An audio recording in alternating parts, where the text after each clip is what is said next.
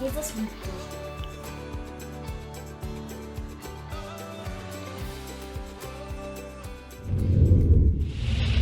Ja, herzlich willkommen zu diesem Gottesdienst, zu dem ersten Gottesdienst, wieder mit neuen ähm, Regelungen. Wir dürfen ohne Maske, ohne Abstand uns wieder treffen. Herzlich willkommen auch alle YouTube-Zuschauer. Wenn du dich die letzten zwei Jahre daran gewöhnt hast, auf YouTube die Gottesdienste zu schauen, du darfst auch wieder kommen und äh, wieder vor Ort dabei sein, ohne Einschränkungen erleben zu müssen. Schön, dass ihr da seid. Darfst mal die PowerPoint äh, starten. Wir haben heute einen Alpha-Gottesdienst. Was ist Alpha? Alpha ist nicht nur der erste Buchstabe im griechischen ähm, Alphabet, sondern ist auch ein, ein Titel, eine Bezeichnung für Jesus. Er sagt, ich bin das Alpha und das Omega. Ich bin der Erste und der Letzte. Und Alpha ist auch ein, ein Kurs, ein Angebot, das äh, nicht nur wir, sondern viele Kirchen weltweit durchführen. In über 100 Nationen seit mehr als 25 Jahren werden Alpha-Kurse durchgeführt. Hunderte von Millionen von Menschen haben schon an einem Alpha-Kurs teilgenommen. Auch hier in dieser Kirche machen wir seit 25 Jahren Alpha-Kurse und Hunderte von Menschen haben einen Alpha-Kurs besucht, haben in dem Alpha-Kurs Jesus kennengelernt oder ihren Glauben vertieft, ihn besser kennengelernt. Und jedes Mal, wenn ein neuer Alpha-Kurs startet, gibt es auch in den meisten Kirchen, die etwas, so etwas veranstalten, einen Alpha-Gottesdienst, einen, einen Startgottesdienst dafür. Und so ist es auch heute. Ein kleiner Trailer zum Beginn.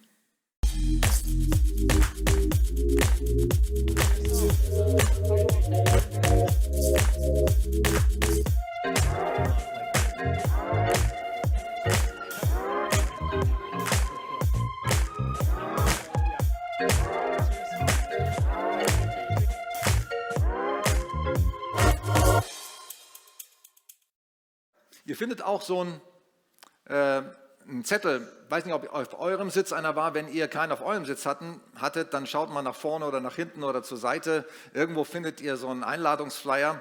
Der ist für euch, ihr seid nämlich auch alle herzlich eingeladen. Wenn jemand mal an einem Alpha-Kurs teilnehmen möchte, ab 25. April startet er, da findet ihr alle wichtigen Informationen. Und wenn ihr selber nicht kommen wollt, dann nehmt den Zettel trotzdem mit und ladet jemanden ein euren Nachbarn, Arbeitskollegen oder wen auch immer, wer, auf euch, wer euch auf dem Herzen liegt und sich mit Fragen des Glaubens beschäftigt, der kann dort Antworten finden.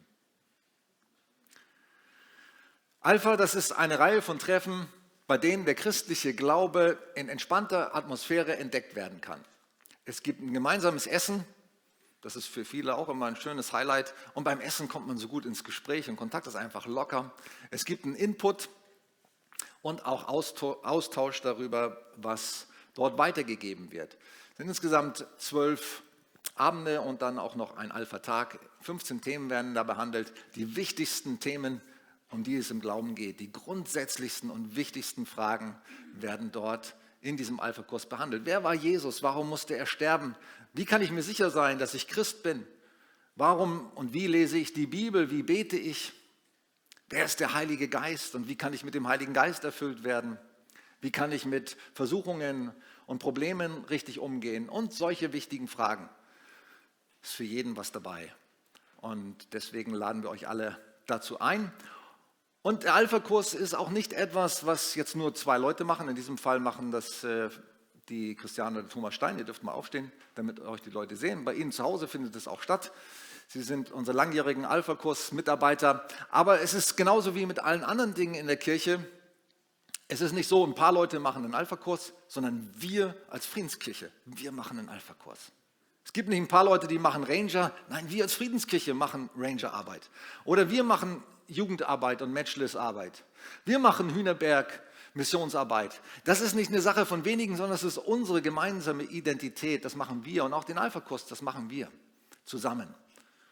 Und so sollten wir das sehen und auch dahinter stehen. Es ist eben eine weltweite Bewegung, der Alpha-Kurs, der, ich habe es schon gesagt, in über 100 Ländern stattgefunden hat. Millionen von Menschen haben dort schon Jesus kennengelernt und mehr über den Glauben erfahren. Jetzt möchte ich ein junges Ehepaar bitten, Markus und Katharina. Die waren beim letzten Alpha-Kurs dabei. Ich möchte euch ein bisschen interviewen. Wie eng müssen wir zusammenstehen, damit es gut auf, die, auf den Bildschirm passt? Du, gibst uns ein Zeichen. Ihr müsst, glaube ich, ein bisschen näher zu mir ranrücken, damit ihr gut drauf seid, oder? Ein bisschen näher zu mir. So gut? Super. Das sind äh, Katharina und Markus, die waren beim letzten Alpha-Kurs dabei. Und ich möchte euch ein paar Fragen stellen. Wie kommt man dazu, dass man einem, einem Alpha-Kurs teilnimmt? Ich meine, jetzt nicht nur rein praktisch, wer hat euch eingeladen, sondern auch, was hat euch dazu bewegt? Ich kann gerne anfangen. Ähm, also wir sind über unseren Hauskreis zum Alpha-Kurs gekommen. Ähm, genau, also generell, wir sind frisch im Glauben gewesen, sind in die Friedenskirche gekommen und sind so in den Hauskreis reingerutscht. Und im Hauskreis wurde uns dann erzählt, ähm, es gibt einen Alpha-Kurs und bietet sich gerade für Personen an, die frisch im Glauben sind und die mehr über den Glauben erfahren wollen und sich eine stabilere Basis aufbauen will. Und deshalb ähm, wurde uns das ans Herz gelegt, auch mal darüber nachzudenken, ob wir nicht auch zum Alpha-Kurs gehen wollen. Und ein paar aus unserem Hauskreis sind sogar auch im Alpha-Kurs schon gewesen und kannten das und so sind wir eben dazu gekommen. Ja, und wir hatten ähm, viele Fragen, ähm, wo wir einfach gemerkt haben, okay, da müssen wir, ähm, wollen wir noch mehr erfahren oder wir brauchen noch einen Raum, wo wir die Fragen stellen können. Und da wurde ähm, uns eben empfohlen, diesen Alpha-Kurs zu machen, um da genau diese Fragen reinzubringen und ähm, da zu besprechen. Ja, das Alpha-Kurs hat ja dieses Symbol, das, das rote Fragezeichen. Ja? Also es ist so ein Motto vom Alpha, äh, jede Frage ist hier erlaubt, man darf jede Frage stellen. Habt ihr das auch so erlebt und habt ihr vielleicht auch Antworten dann bekommen auf eure Fragen? Genau, also man kann jede Frage stellen. Es ist nicht, ähm, gibt keine Tabuthemen mhm. oder sowas, sondern ähm, es gibt ja immer verschiedene Themen ähm, für den Abend und dann kommen natürlich auch die Fragen und ähm, da ist eben der Raum da, um diese Fragen zu stellen und dann ähm, für sich Antworten da mitzunehmen. Und meistens ist es so, dass man dann im Nachgang einfach noch die Themen verarbeitet in der Woche. Also es ist ja ähm, jede Woche, das heißt, hat so eine Kontinuität und ähm, bringt dann vielleicht auch nochmal Fragen ins nächste Thema wieder mit durch die Woche. Und ja, da ist einfach der Raum dafür da. Was ich auch ganz gut fand in dem Video vorhin, da stand keine Erwartungen, kein Druck. Und das ist auch so ähm, das Mantra, sage ich mal, auch für den Alpha-Kurs, dass eben die Personen in unterschiedlichen Positionen sind momentan in ihrem Leben oder an unterschiedlichen ähm, Zeitpunkten und dem will man auch gerecht werden, indem man einfach offen für alles ist und genau einfach über alles offen geredet werden kann und keiner da irgendwelche Erwartungen hat und sich dadurch irgendein Druck aufbauen könnte. Und wenn jetzt jemand, sei mal, noch, noch zu gar keiner Kirche gehört und noch nie in der Bibel gelesen hat und aber einfach nur sagt, ich interessiere mich so dafür, was, was denken denn Christen oder genau. was heißt christlicher Glaube, ist der da am richtigen Platz? Perfekt, ja. Wie läuft denn, Katharina, so ein Alpha-Kurs Abend ab? Was passiert da? Ja, man fängt an mit einem gemeinsamen Essen, ähm, tauscht sich aus und dann ähm, gibt es zu jedem ähm, Abend ein Thema und da gibt es ein Video. Es geht ungefähr 30 Minuten und man stoppt dazwischen und kann seine Eindrücke ähm, sagen, kann sich austauschen, kann eben Fragen klären und ähm, wird so durch den Abend geleitet und hat ähm, da immer ein besonderes Thema, was einen begleitet. Und zum Schluss betet man noch und dann, ja, wie schon gesagt, hat man meistens genügend zu verdauen bis zur nächsten Woche. ähm, Markus, wenn du jetzt sagen würdest, hat sich irgendwas verändert bei dir durch den Alpha-Kurs? Auf jeden Fall. Also das geht ja auch über einen längeren Zeitraum. Also ähm, es gibt zwölf Treffen und es ist auf jeden Fall auch eine Zeit, in der man im Glauben wächst und Jesus einfach noch mehr kennenlernen kann und die Beziehung auch einfach zu ihm reifen kann und ähm, der Austausch untereinander da einfach sehr wertvoll ist. Super. Danke. Ich hoffe, ihr habt äh, vielen von euch Mut gemacht, auch mal so einen Alpha-Kurs zu besuchen. Dankeschön. Dürft euch wieder hinsetzen.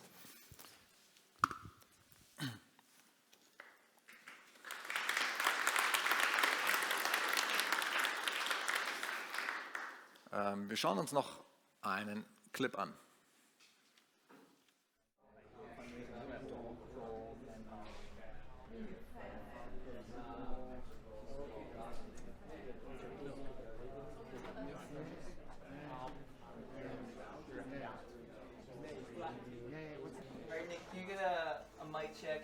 Hi, ich bin Niki. Willkommen bei Alpha. Eins steht fest. Das Leben ist vielschichtig und voller Fragen. Was soll ich anziehen? Wie wird das Wetter? Was wird heute passieren? Wie schaffe ich das nur alles? Aber dann sind da auch die größeren Fragen. Warum bin ich hier? Wohin gehe ich? Ist das schon alles? Hat das Leben mehr zu bieten? Das sind die großen Lebensfragen. Aber wir haben kaum einmal Zeit, gründlich darüber nachzudenken. Wir denken sehr verschieden über Glauben und den Sinn des Lebens. Und Alpha ist der perfekte Ort, diese Fragen zu diskutieren. Bring mit, was dich bewegt und zusammen suchen wir Antworten in aller Offenheit. Ich bin Gemma Ich bin Toby. und das ist Alpha.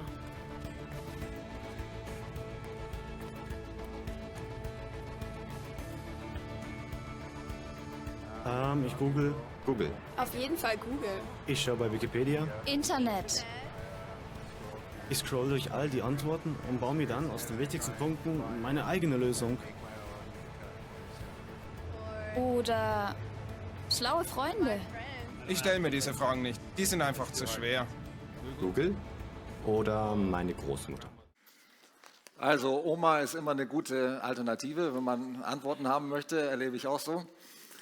Aber auf die großen Lebensfragen braucht man natürlich noch andere Antworten und letztendlich kommen diese Antworten von Gott und können aber im Gespräch miteinander und im Lesen der Bibel und im Gebet entdeckt werden. Als Einstieg äh, erzähle ich euch mal eine kleine Geschichte über ein Zwillingspärchen, die sich im Bauch unterhalten. Ich kriege nächste Woche Besuch von meiner großen Tochter und meinen beiden Zwillingsenkeln, die jetzt drei sind, und habe gedacht, das passt gut oder wurde dadurch inspiriert. Ein ungeborenes Zwillingspärchen unterhält sich im Bauch der Mutter. Sag mal, glaubst du eigentlich an ein Leben nach der Geburt? fragt der eine Zwilling. Ja, auf jeden Fall. Hier drinnen wachsen wir und wir werden groß und stark für, was, für das, was dann draußen an der frischen Luft kommen wird, antwortet der andere Zwilling. Ich glaube, das hast du eben gerade erfunden, sagt der Erste. Es kann doch kein Leben nach der Geburt geben. Wie soll denn frische Luft bitte schön aussehen? Ja, so ganz genau weiß ich das auch nicht, aber es wird sicher viel heller werden als hier und vielleicht werden wir sogar mit den Beinen herumlaufen und mit dem Mund tolle Sachen essen. So einen Schwachsinn habe ich ja noch nie gehört. Mit dem Mund essen, was für eine verrückte Idee. Es gibt doch die Nabelschnur, die uns versorgt. Und wie willst du rumlaufen? Die Nabelschnur ist doch viel zu kurz. Doch, das geht ganz bestimmt. Es wird eben alles nur ein bisschen anders sein. Du träumst wohl. Es ist noch nie einer zurückgekommen von nach der Geburt. Mit der Geburt ist das Leben einfach zu Ende. Punkt um. Ich gebe ja zu, dass keiner genau weiß, wie das Leben nach der Geburt aussehen wird. Aber ich weiß, dass wir dann unsere Mutter sehen werden. Und sie wird sicher gut für uns sorgen. Mutter? Was denn bitte schön ist eine Mutter? Wo soll die denn sein? Ich habe noch nie etwas von einer Mutter gehört. Na hier, überall, um uns herum. Wir sind in ihr, wir leben in ihr und durch sie. Ohne sie könnten wir gar nicht sein. So ein Blödsinn von einer Mutter habe ich noch nie etwas bemerkt, also gibt es sie auch nicht. Schluss. Doch, manchmal, wenn wir ganz still sind, dann kannst du sie leise singen hören. Oder spüren, wenn sie unsere Welt sanft und liebevoll streichelt. Eine schöne Anekdote und Geschichte, ein Zwillingspärchen im Bauch der Mutter. Und so geht es doch vielen Menschen, in unserer Welt, die sagen, wo soll denn Gott bitte schön sein? Sie sehen nur ihren kleinen Kasten, ihre kleine Welt, in der sie sich bewegen. Und sie machen sich vielleicht keine Gedanken darum, um diese wirklich großen Lebensfragen, woher komme ich? Warum bin ich eigentlich hier? Was ist, wozu bin ich da? Was ist der Sinn des Lebens? Und auch, wo werde ich denn hingehen? Wo werde ich denn sein, wenn das Leben hier auf der Erde zu Ende sein wird?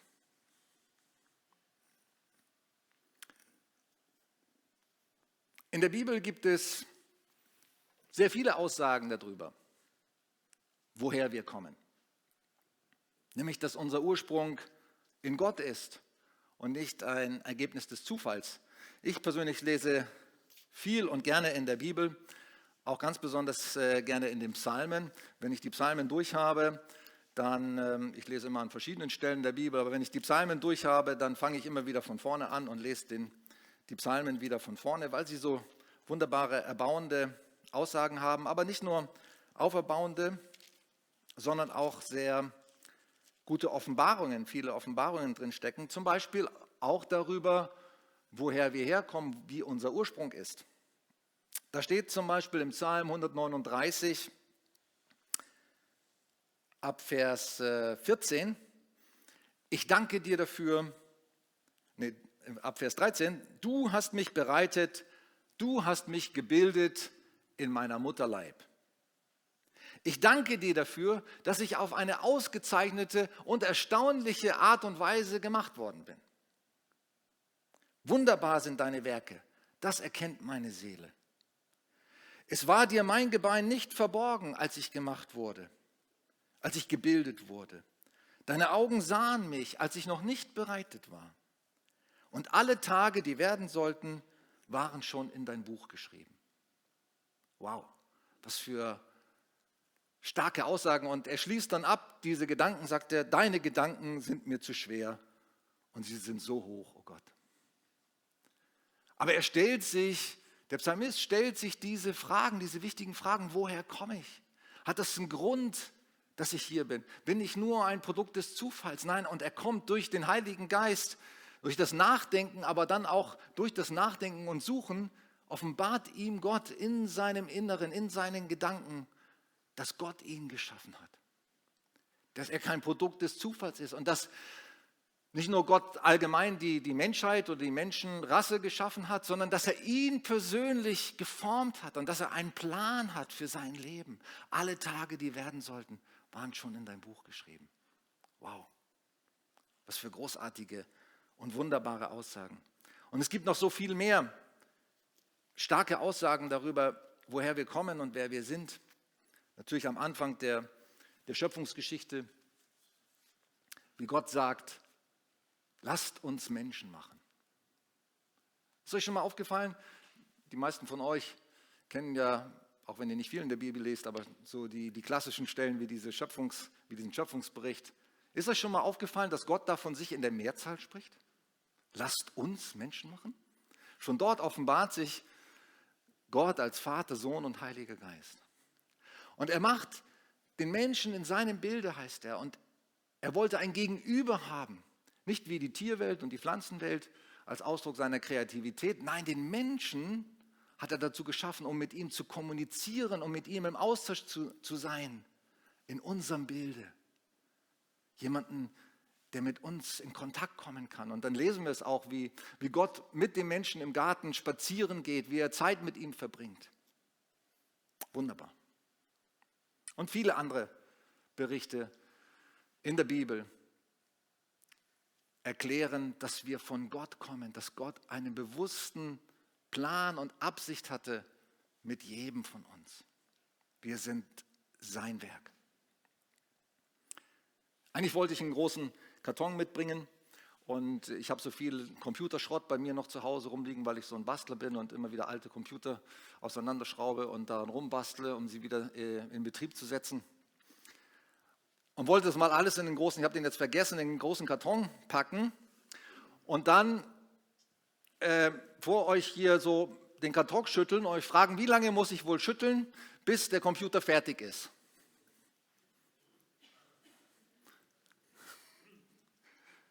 Keiner würde auf die Idee kommen, und sagen, also wenn ich alle Ersatzteile, die ein Computer braucht oder die ein Auto braucht oder selbst das kleinste, der kleinste Gegenstand, den ihr euch vorstellen könnt, drei Teile, die irgendwie zusammengepasst dann ein großes Ganzes ergeben würden, man würde sie in einen Karton packen und schütteln, dass es irgendwann fertig wäre, oder?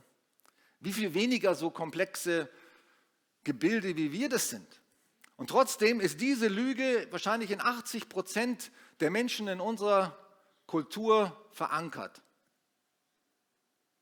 Obwohl Mathematiker und Physiker, wirklich schlaue, weltbekannte Leute bewiesen haben, das kann schon allein von der Wahrscheinlichkeitsrechnung nicht sein, dass sowas passiert. Und jeder, der darüber nachdenkt, muss doch eigentlich auch zu dem Schluss kommen. Manche sind dann, haben gesagt, ja gut, es braucht nicht Gott da unbedingt, dann ist es dann Creative Design oder Intelligent Design nennt sich das in Amerika, ID.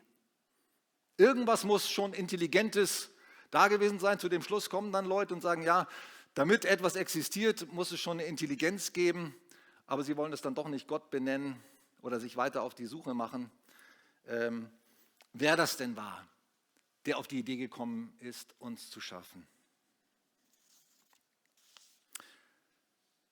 Viele Menschen kommen an den Punkt, irgendwann an den Punkt in ihrem Leben, auch wenn sie viel erreicht haben, dass sie sich fragen, war das jetzt schon alles? Freddie Mercury zum Beispiel, der Leadsänger der Rockgruppe Queen, hat am Ende seines Lebens gesagt, ich habe alles erreicht, was man erfolgreich nennen kann im Leben. Ich bin Millionär geworden, ich bin bewundert worden, ich hatte eine große Fangemeinde. Aber das, wonach ich mich am meisten gesehnt habe in meinem Leben, das ist mir versagt geblieben, eine anhaltende, dauerhafte Liebesbeziehung.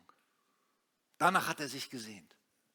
Und damit meinte er nicht, er hat bestimmt viele Beziehungen gehabt, vielleicht auch länger andauernde, aber er meinte eine Liebesbeziehung, wo er wirklich wusste, da ist eine Liebe, auf die ich mich komplett verlassen kann, die unabhängig von dem, wer ich bin und was ich mache und leiste, zu mir steht.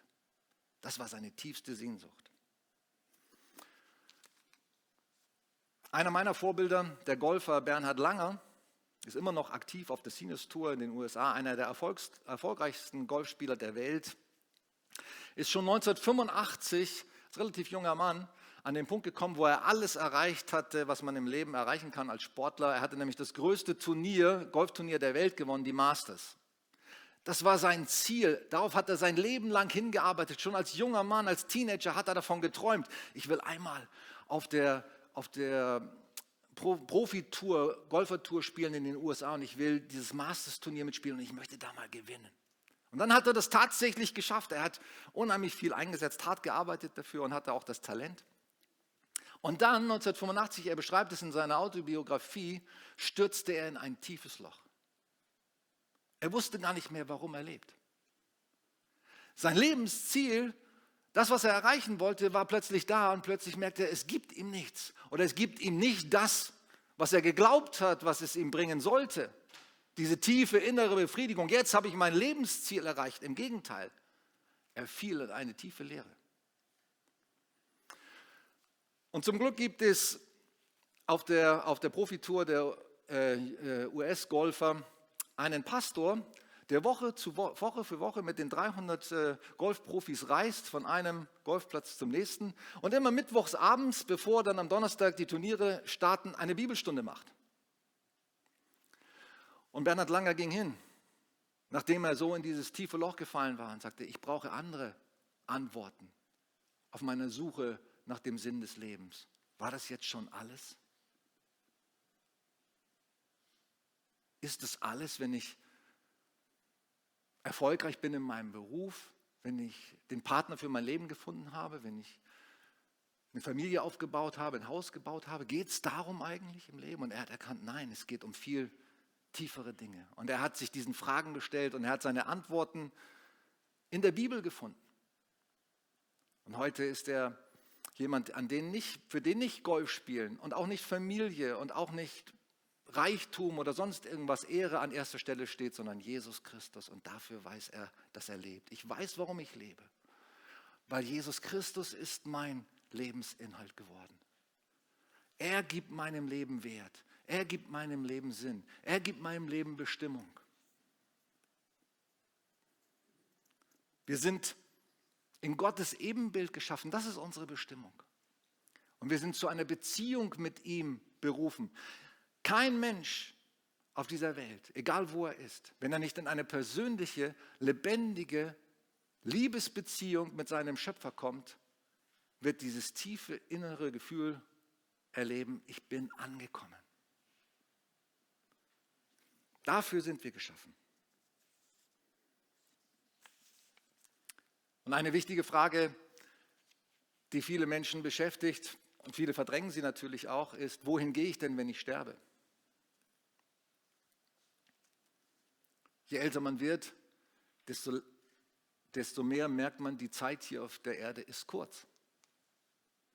Aber was kommt danach? Ich bin begeistert von Geschichten, ich habe sie hier auch oft schon in den Gottesdiensten erzählt und auch mit Filmbeispielen in den Kamen-Sie-Gottesdiensten gebracht. Ich bin begeistert von Geschichten, wo Menschen davon berichten, was sie erlebt haben, als sie klinisch tot waren. Zum Beispiel Don Piper in seinem Buch, und auch das Buch wurde auch verfilmt, 90 Minuten im Himmel. Wer das noch nicht geschaut hat, das Buch noch nicht gelesen hat und noch nicht geschaut hat, schaut euch das mal an, das ist eine Wahnsinnsgeschichte. Der Mann war gestorben in seinem Auto, wurde von den Ärzten und den Rettungssanitätern für tot erklärt, lag 90 Minuten in diesem Autowrack, tot, ohne Herzschlag, ohne Atmung. Und ein Pastor, der hinter ihm in der Schlange, äh, in der Schlange stand, äh, hatte den Eindruck, er soll nach vorne gehen, ist in dieses Autowrack reingekrochen und hat dann für diesen Mann gebetet, für diesen toten Mann gebetet. Und er ist wieder zum Leben gekommen nach 90 Minuten und hat keinerlei Hirnschäden gehabt, ein absolutes Wunder. War zwar ein komplettes Wrack, ich glaube, fast jeder Knochen war gebrochen in seinem Körper, hat ein Jahr gebraucht, bis er wieder sich äh, regeneriert hat. Aber der beschreibt in diesem Buch und in dem Film, was er in diesen 90 Minuten erlebt hat. Er war nämlich im Himmel. Und viele andere beschreiben, manche Menschen beschreiben, wie sie Jesus, er hat Jesus jetzt nicht gesehen, aber er hat viele Dinge dort im Himmel erlebt und kann von der Realität des Himmels berichten. Andere haben Jesus gesehen, sind ihm begegnet. Ein junges Mädchen hat ein Bild gemalt von, von Jesus, ich habe es hier auch mal gezeigt. Und ein anderer Junge der auch tot war und Jesus gesehen hat, hat dann dieses Bild gesehen und hat gesagt, ja genau, das ist er. Ich habe ihn auch gesehen. Tolle Geschichten. Himmelskind, Anabim oder den Himmel gibt es echt. Colton, Burgo und viele mehr. Wenn ich Beerdigungen halte, dann erzähle ich immer am liebsten die Geschichte von dem Verbrecher, der neben Jesus am Kreuz gestorben ist. Es waren ja zwei Verbrecher. Und der eine hat gespottet, hat gesagt zu Jesus, ja, wenn du hier wirklich Gottes Sohn bist, wenn du wirklich der bist, der du behauptest, dann hilf uns jetzt. Du hast doch doch keine Kraft. Er meinte irgendwie, jetzt zeigt sich ja, dass du auch nur ein Mensch bist. Und der andere, der hat gesagt, was spottest du? Wir hängen hier zurecht.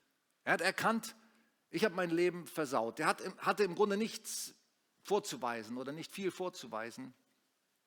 Er wusste, ich habe so viel falsch gemacht, ich brauche Vergebung. Und ich brauche Jesus. Und er bekam irgendwie durch den Heiligen Geist, als er zu Jesus rüberschaute, der zwischen ihnen gekreuzigt wurde, bekam er die Offenbarung, das ist Gottes Sohn.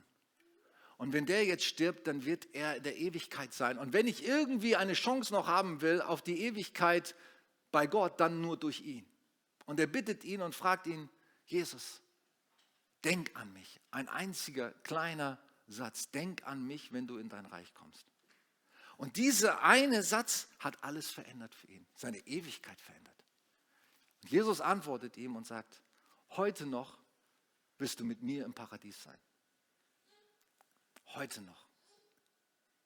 Hey, das Leben hier ist nicht, ist nicht alles, im Gegenteil. Die Bibel sagt, es ist nur wie ein Hauch oder wir sind nur wie ein Grashalm, der heute aufsprost und morgen ins Feuer geworfen wird. Das Wichtigste ist die Frage, wo verbringst du deine Ewigkeit? Wo willst du sein, wenn du stirbst? Und weißt du, wann du stirbst? Keiner von uns weiß das. Du kannst heute Nacht einfach einschlafen und nicht wieder aufwachen. beim Autounfall ins Leben kommen oder wie auch immer. Klär diese Frage. Weißt du das auch? Wo willst du die Ewigkeit verbringen? Jesus spricht nicht darüber, dass er sagt, na ja, es wird jeder sowieso automatisch bei Gott landen. Nein, er spricht auch über die Hölle und zwar sehr viel. Deine einzige Chance ist er, dass du sagst, hey, ich weiß, ich bin ein Sünder. Ich weiß, ich bin ohne dich verloren. Ich brauche dich. Denk an mich. Vergib mir meine Schuld.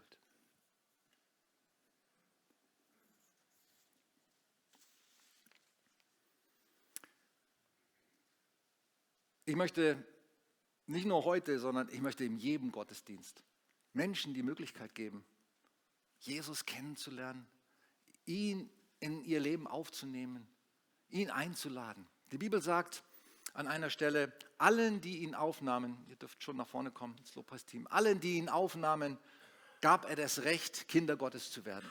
Das passiert nicht automatisch. Du bist nicht ab deiner Geburt, auch nicht, wenn du als Baby getauft wirst, so gut es deine Eltern vielleicht gemeint haben, ein Kind Gottes. Nein, zu ein Kind Gottes zu werden, braucht es eine Entscheidung. Eine persönliche Entscheidung. Ich will dich. Ich will dich in meinem Leben. Ich erkenne, dass ich ohne dich verloren bin.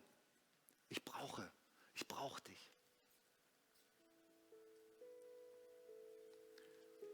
Und es kann so ein einfacher Satz sein wie, denk an mich, wenn du in dein Reich kommst. Und ich möchte euch bitten, aufzustehen mit mir und zu überlegen, wo stehe ich denn in dieser Frage? Habe ich für mich die wichtigsten Lebensfragen beantwortet? Weiß ich, woher ich komme? Weiß ich, wer ich bin?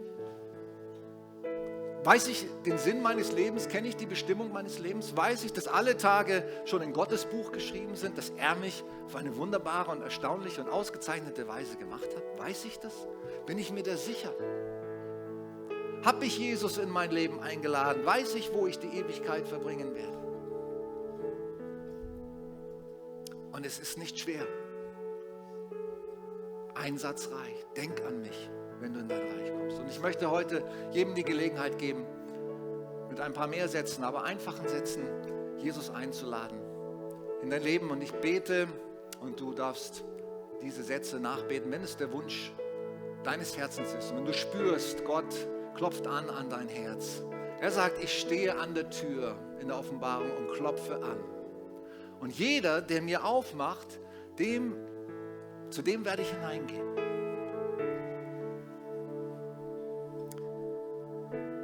Jesus, ich danke dir. Ich danke dir, dass du mich geschaffen hast. Dass du mich liebst dass du wunderbare Pläne hast für mein Leben. Und ich erkenne, dass ich ohne dich verloren bin. Ich brauche dich. Ich brauche deine Liebe. Ich brauche deine Vergebung. Ich brauche es, dass du meinem Leben Sinn gibst.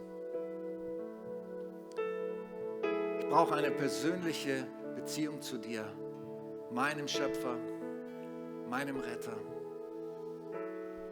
Und ich lade dich jetzt ein, komm in mein Herz. Komm in mein Leben.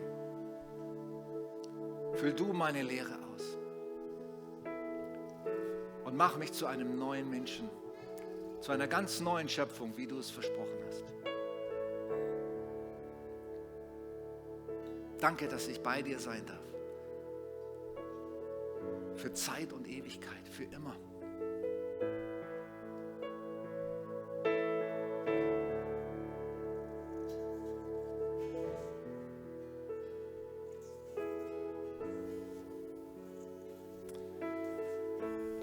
Wenn du mehr eben darüber erfahren möchtest, dann geh zur Alpha. Wenn du möchtest, dass andere, ich mache nochmal eben zurück.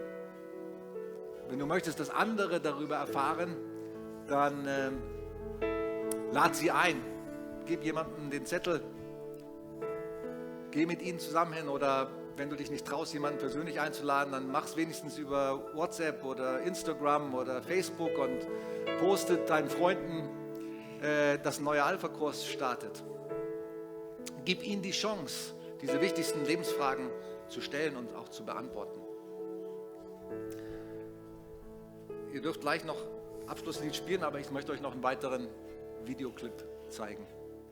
Früher dachte ich, das Christentum ist langweilig, falsch und irrelevant. Aber als ich las, wer Jesus ist, merkte ich, das ist überhaupt nicht wahr. Jesus sagt, er ist der Weg zu Gott, er gibt deinem Leben Sinn und Zweck. Er sagt, er ist die Wahrheit. Er sagt, er ist das Leben, dass man Erfüllung in einer Beziehung zu Gott durch ihn findet. Bei Alpha kannst du du selbst sein. Du darfst sagen, was du denkst und alles hinterfragen. Und keine Frage ist zu kompliziert oder zu einfach. Und was du denkst, ist genauso wichtig wie die Meinung anderer. In der kommenden Zeit machen wir uns auf eine spannende Reise und erkunden gemeinsam die Fragen nach Leben, Glauben und Sinn. Sieh es einmal so. Wenn du 70 Jahre alt wirst, wirst du 20 Jahre und drei Monate schlafen, 10 Jahre und 5 Monate Fernsehen, 5 Jahre und 9 Monate in einem Fahrzeug verbringen, 7 Jahre und 6 Monate essen und trinken. Dir bleiben noch ungefähr 570.000 Stunden zu leben. Was spricht dagegen, knapp 24 davon zu investieren, um die großen Lebensfragen zu stellen? Willkommen bei Alpha.